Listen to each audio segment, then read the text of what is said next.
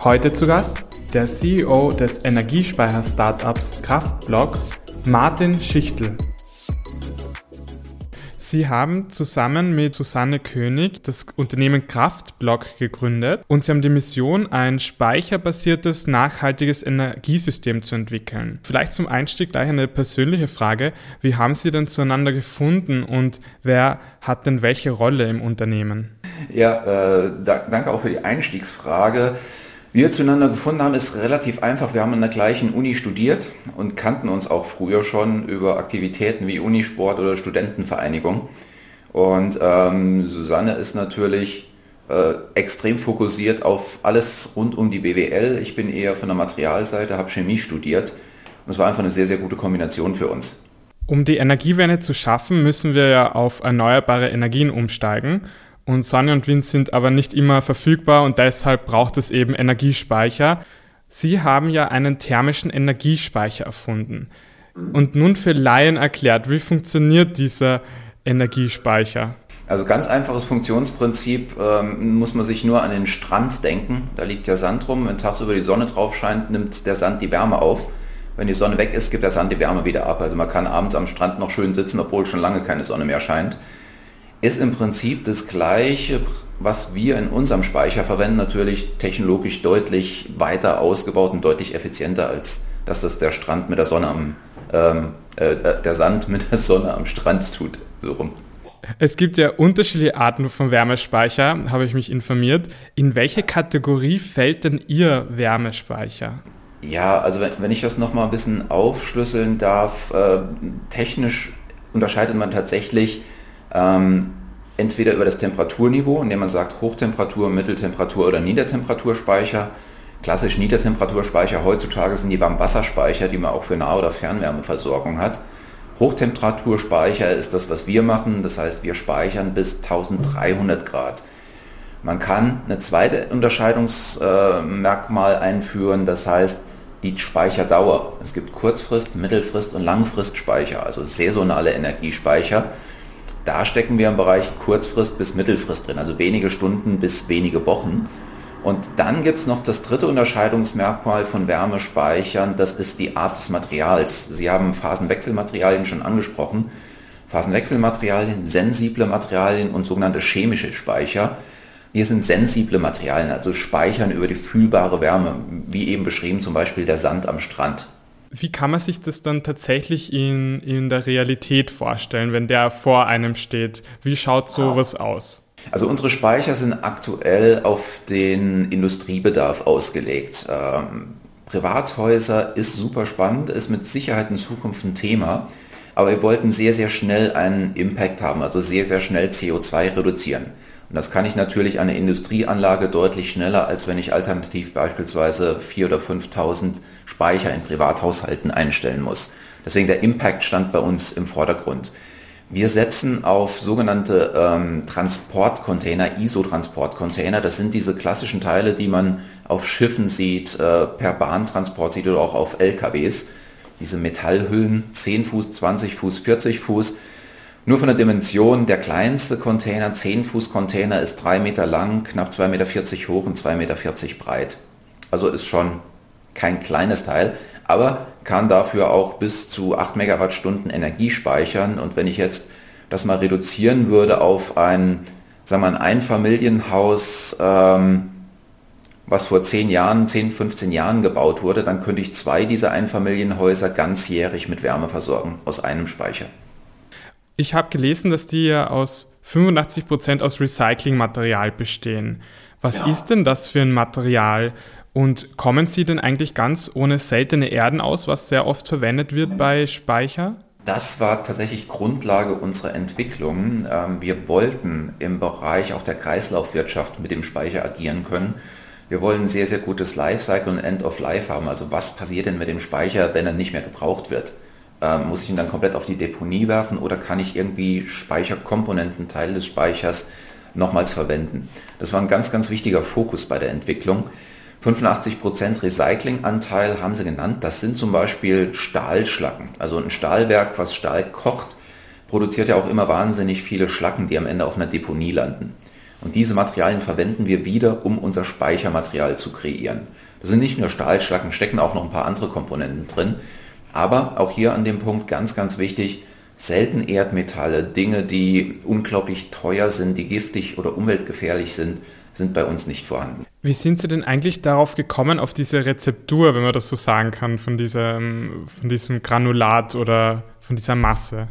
Ja, das war eine relativ lange Gedankenreise zu Beginn. Ähm, die Speicherthematik, auf die bin ich aufmerksam geworden, tatsächlich schon 2008, äh, schon sehr, sehr lange her.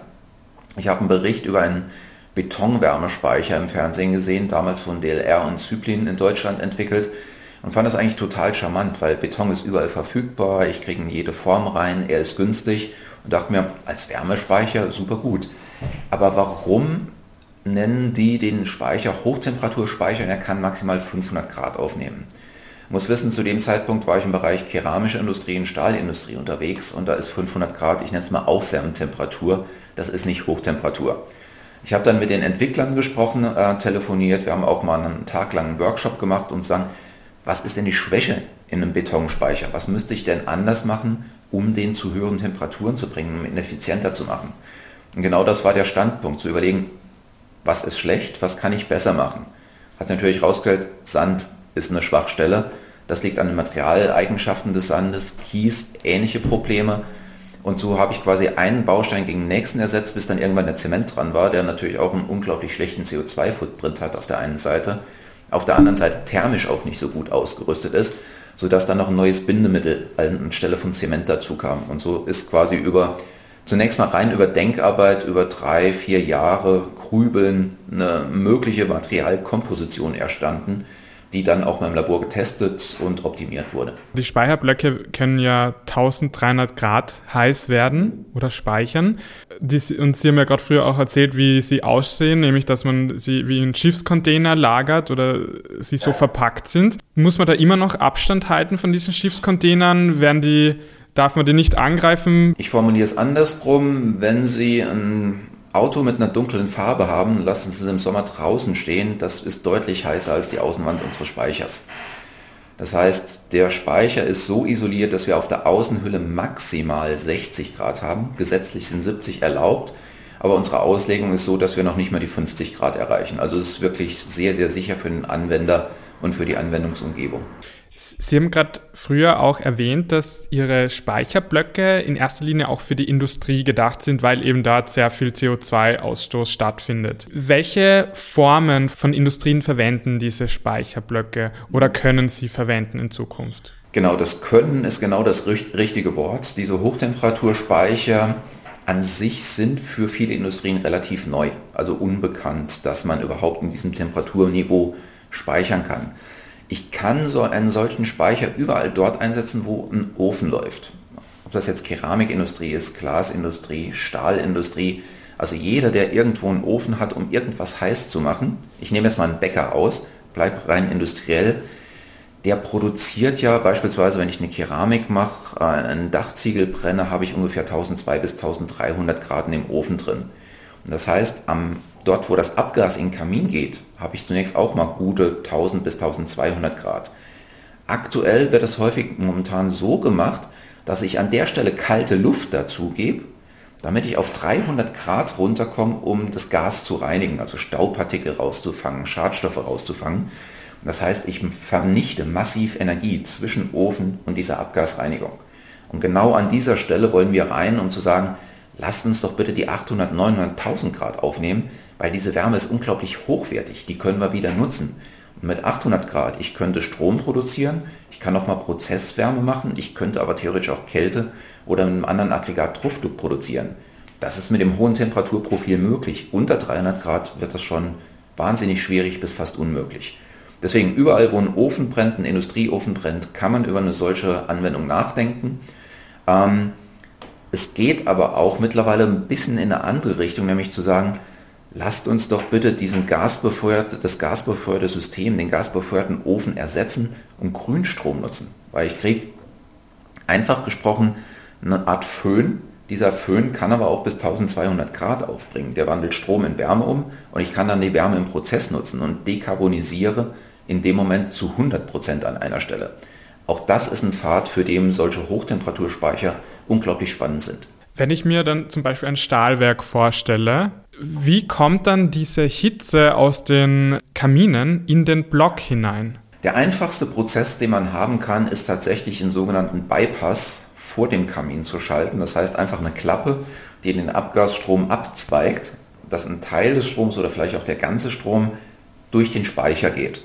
Dann hat das Speichermaterial die Chance, aus diesem Abgas die Hitze zu entziehen und ein abgekühltes Abgas dann wieder in den Kamin zurückzuschicken. Also die, der komplette Prozess, wie er aktuell ist, bleibt erhalten, nur dass wir die Wärme rausziehen. Das wäre das aller, aller einfachste Prinzip, was möglich ist. Geht leider technisch gesehen nicht überall, weil ich manchmal Stahlindustrie würde es fast überall gehen, aber manche Prozesse haben halt so viel beispielsweise Staub innen drin, dass ich den vorher doch schon irgendwie nochmal abtrennen muss. Aber das ist nicht überall so. Ich habe viele Prozesse, wo ich direkt mit dem Abgas arbeiten kann. Wenn er dann voll ist, muss man dann wirklich schon mehrere daneben parat haben, die dann die restliche Energie aufnehmen? Schwierig zu beantworten, die Frage, weil es sehr, sehr viele Nutzungsoptionen gibt. Wichtig für uns auf der einen Seite ist natürlich die Energiequelle. Wo kommt die Wärme her? Wo habe ich diese überschüssige Wärme zur Verfügung, die ich nutzen möchte? Und fast noch wichtiger ist, wo ist die Anwendung? Was will ich mit dieser Wärme im nächsten Schritt machen? Wir schauen uns die beiden Seiten sehr, sehr genau an, machen zunächst mal eine Datenanalyse, um dann festzulegen, wie groß muss denn ein Speicher idealerweise sein, um die Anwendung, die Nutzung der gespeicherten Wärme abzusichern. Das heißt, wenn ich am Ende beispielsweise nur warm Wasser für das Stahlwerk produzieren möchte, dann brauche ich wahrscheinlich gar keinen großen Speicher weil da reichen wahrscheinlich zwei Container, um den Warmwasserbedarf des Stahlwerks am Tag abzusichern. Wenn ich aber sage, ich möchte in einem anderen Werksteil Dampf produzieren, um eine Stahlveredelung durchzuführen, dann brauche ich wahnsinnig viel Energie. Dann wird der Speicher natürlich automatisch größer. Und das ist diese Flexibilität, die wir bieten. Was ist deine Anwendung, lieber Kunde? Entsprechend bauen wir den Speicher in der Größe oder konzipieren den Speicher in der Größe, wie er notwendig ist. Sie haben ja auch schon eine Kooperation mit der STEAG, das ist der fünftgrößte Energieversorger Deutschlands. Wie sieht denn so eine Kooperation aus? Ja, das ist äh, genauer mit äh, STEAG New Energies, äh, die sich sehr, sehr stark auch um erneuerbare Energien und um den Bereich Fernwärme, Fernwärmenetze, beispielsweise über Blockheizkraftwerke und ähnliches kümmern. Die Kooperation ist da in zweierlei Richtungen ausgelegt. Aus unserer Sicht ist STEAG für uns auch Integrationspartner und ähm, ähm, Technologiepartner. Das heißt, in dem Moment, wo wir mit STEAG gemeinsam ein Projekt reingehen, konzentrieren wir uns nur noch auf den Speicher und nicht mehr auf die Infrastruktur, die ich brauche, um den Speicher rum. Bypass hatten wir eben schon genannt. Ähm, und STEAG macht den Rest des Engineerings und integriert den Speicher dann auch in die Kundenanlage. Umgekehrt rum funktioniert es natürlich auch so, dass äh, STEAG oder STEAG New Energies einen sehr, sehr guten Kundenbereich hat, ähm, wo Wärmespeicher absolut Sinn machen. Sodass dann für ein Projekt STEAG bei uns anfragt, wie würde euer Speicher aussehen, wie groß wäre der, welche Kapazität, welche B- und Entladeleistung würdet ihr empfehlen, um dem Kunden weiterzuhelfen, sodass wir dann unser Know-how wiederum äh, STEAG zur Verfügung stellen.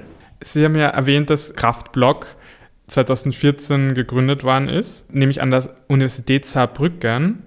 Also es ist ein richtiges Start-up, wie man sich vorstellt aus dem Buch. Welche Herausforderungen gab es denn da am Anfang?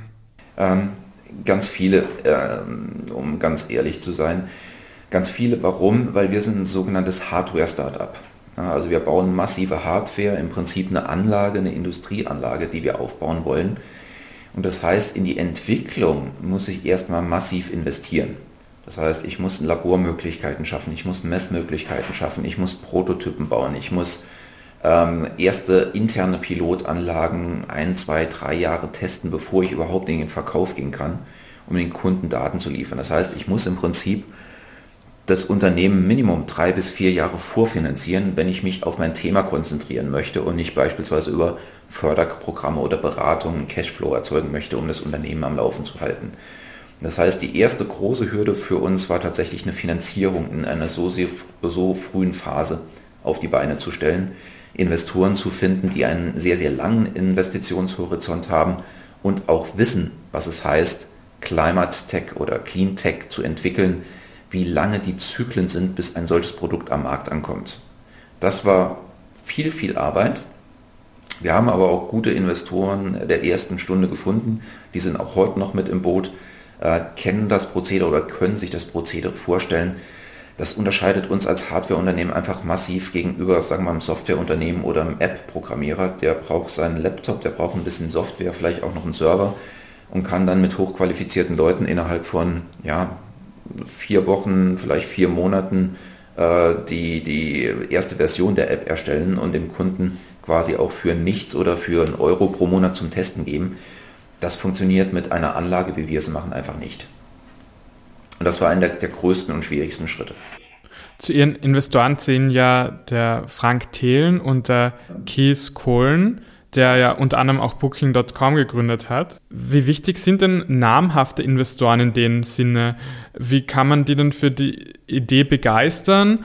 Oder ist es am Ende so, dass nur das Geld wichtig ist und es nicht unbedingt namhaft sein muss? Wir suchen, wir suchen unsere Investoren nach besonderen Kriterien raus. Klar, Geld braucht ein Startup immer, um weiterarbeiten zu können, aber der Investor muss für uns einen zusätzlichen Mehrwert bringen. Das heißt auch zusätzliches Know-how bringen, uns in der, im täglichen Doing auch unterstützen, bis zum gewissen Zeitpunkt, äh, gar keine Frage.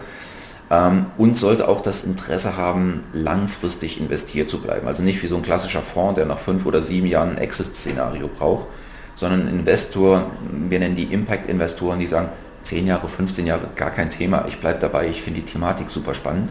Und ich bin mir auch bewusst, dass das keine Thematik ist, die heute ins Laufen kommt, sondern das was für morgen, für übermorgen.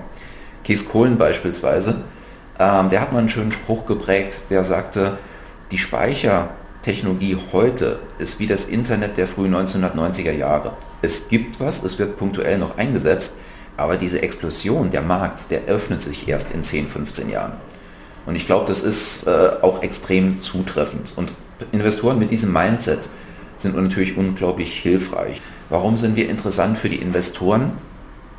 Ähm, sie wissen, dass mit uns an einer sehr, sehr späten Phase erst richtig Geld verdienen können. Also man, sie, äh, man kennt ja diese klassischen Hockeystick-Curves, die die Investoren immer lieben. Eine solche Kurve gibt es auch für Hardware. Nur kommt die nicht nach ein bis zwei Jahren, sondern nach acht bis zehn Jahren. Warum? Weil ich erstmal vier, fünf Jahre brauche, um die Entwicklung zu machen, gehe dann in den Markt, baue meine Referenzen auf, muss die natürlich auch zwei, drei Jahre testen und kann dann das Produkt richtig, richtig stark ausrollen. Der große Vorteil ist aber, es gibt wahnsinnig wenig Start-ups, die sich in diesem Bereich überhaupt tummeln, um Speichertechnologien zu entwickeln. Sodass ich einen unglaublich großen Markt habe, aber nur noch ganz wenige Teilnehmer. Und damit kriege ich natürlich theoretisch auch einen sehr, sehr guten Marktanteil, wo ich meine Produkte absetzen kann. Der zweite Punkt ist, dass eine Technologie wie unsere, wenn sie einmal im Einsatz ist, auch über 10, 15 Jahre genauso weitergebaut werden kann, ohne dass ich theoretisch eine neue Innovation reinbringen muss. Das ist in der Software wieder ganz anders. Ich habe sehr, sehr schnell Wettbewerber, vielleicht auch bessere Software, vielleicht auch besser finanzierte, die dann äh, zum Tragen kommen. Das verhält sich bei Hardware anders. Und deswegen wissen die Investoren, der starke Wachstum wird kommen. Es wird aber ein paar Jahre dauern, aber dann habe ich auch ein freies Feld, in dem ich wachsen kann. Um die Energiewende zu schaffen, da geht es ja auch oft darum, dass man Synergien herstellt zwischen unterschiedlichen Te Technologien. Und ich denke da gerade an den Wasserstoff auch und Elektrolyseanlagen. Die Kommunalkredit investiert ja mit der OMV in die größte Elektrolyseanlage Österreichs. Kann man Ihre Technologie des Wärmespeichers mit Elektrolyseanlagen verknüpfen oder ist das etwas, was sehr separat zu betrachten ist? Nee, man kann durchaus beide Technologien verknüpfen. Ähm, wir sehen Wasserstoff auch für uns als Chance. Klar, es ist in gewissen Teilen Wettbewerb, aber es ist auch eine Chance, es ist ein neuer Markt, es ist ein neues Marktmodell. Ähm, für unseren Speicher ist es hauptsächlich bei der sogenannten Hochtemperaturelektrolyse relevant, weil die brauchen ja in der Regel irgendwo zwischen 500 und 800 Grad und haben auch entsprechende Abwärme. Dort kann man das natürlich nutzbar machen, um die Gesamtelektrolyse energetisch effizienter zu gestalten. Bei der Niedertemperaturelektrolyse ist es schwieriger, es ist nicht unmöglich, aber dort habe ich Abwärme in einem Bereich, wo auch alternative Speicher Wettbewerber durchaus anbieten können. Kann aber Sinn machen. Städte werden ja auch immer heißer in unseren Regionen, vor allem im Sommer durch die, viele Versiegelung des Bodens. Kann man auch im öffentlichen Raum mit diesen Blöcken einen Kühleffekt erzeugen oder ist das tatsächlich nur für Indoor gedacht? Das ist eine schwierige Frage. Ähm, sagen wir, theoretisch geht immer alles, ob es praktisch am Ende sinnvoll ist, ist ein großes Fragezeichen. Für Innenräume gar keine Frage, weil ich da ja einen kontrollierten, umbauten Raum habe, ähm, um auch die Kühlleistung auf einem vernünftigen Niveau zu halten. Eine offene Stadt, eine offene Stadtstruktur mit Zugluft oder auch nicht Zugluft, mal stehender Atmosphäre, das wird deutlich schwieriger zu handhaben sein.